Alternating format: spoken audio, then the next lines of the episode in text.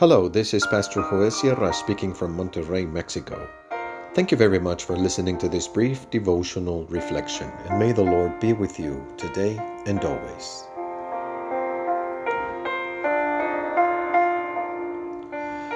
Context of unbelief.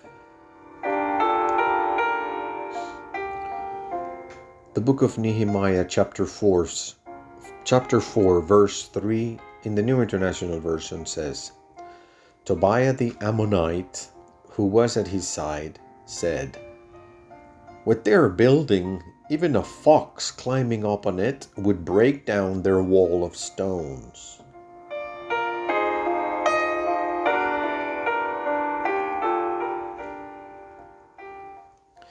We rebuilders are surrounded by a context of disbelief. Our environment is a context where people don't believe. We have the example of Sanballat, Tobiah, and Geshem, who form a group of incredulous scoffers who laugh at the reconstruction project. In a context of impiety, unbelief, lack of faith, we insist that God wants to bless the world. In this, our context, uh, we find no worthwhile reasons for rebuilding. Reconstruction involves believing that God wants to bless the world. On the other hand, the mockery of Sanballat and Tobiah implies doubt and hopelessness. These starving Jews are rebuilding. Are they going to offer sacrifices again? Are they going to re-establish the life of worship? Prayer in relationship with God? Will there be people praying to God again? Isn't anyone going to stop them? If a dog climbs on their wall, it will come down. Behind these jokes is the thesis that God does not exist. And if God does exist, He does not want to bless the world. God doesn't have a blessing project. God is indifferent to us, and therefore neither should we take God into account. This understanding is darkened, inspired by a series of lies that structure a context of disbelief. And so it is today. The idea circulates that existence is only the product of chance, of a series of random events without meaning or purpose. Everything that exists only exists by chance. Humanity arose only by chance, and therefore there is no meaning or purpose for our existence.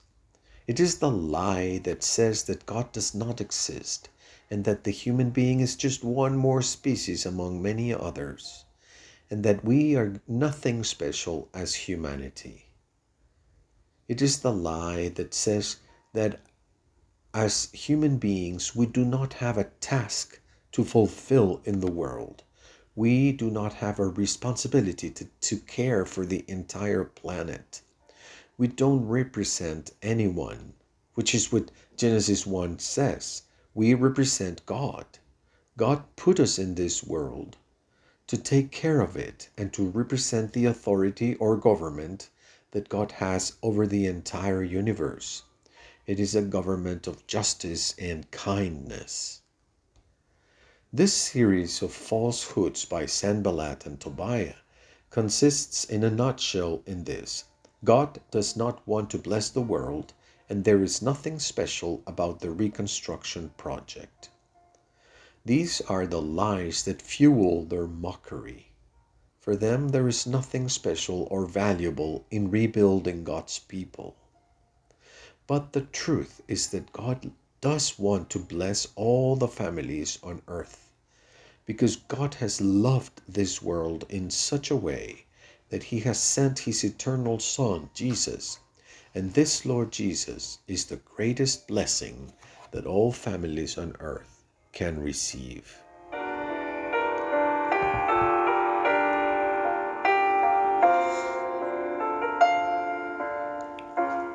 Let's pray. Lord, help us remember your blessing project in the midst of our context of unbelief. Amen.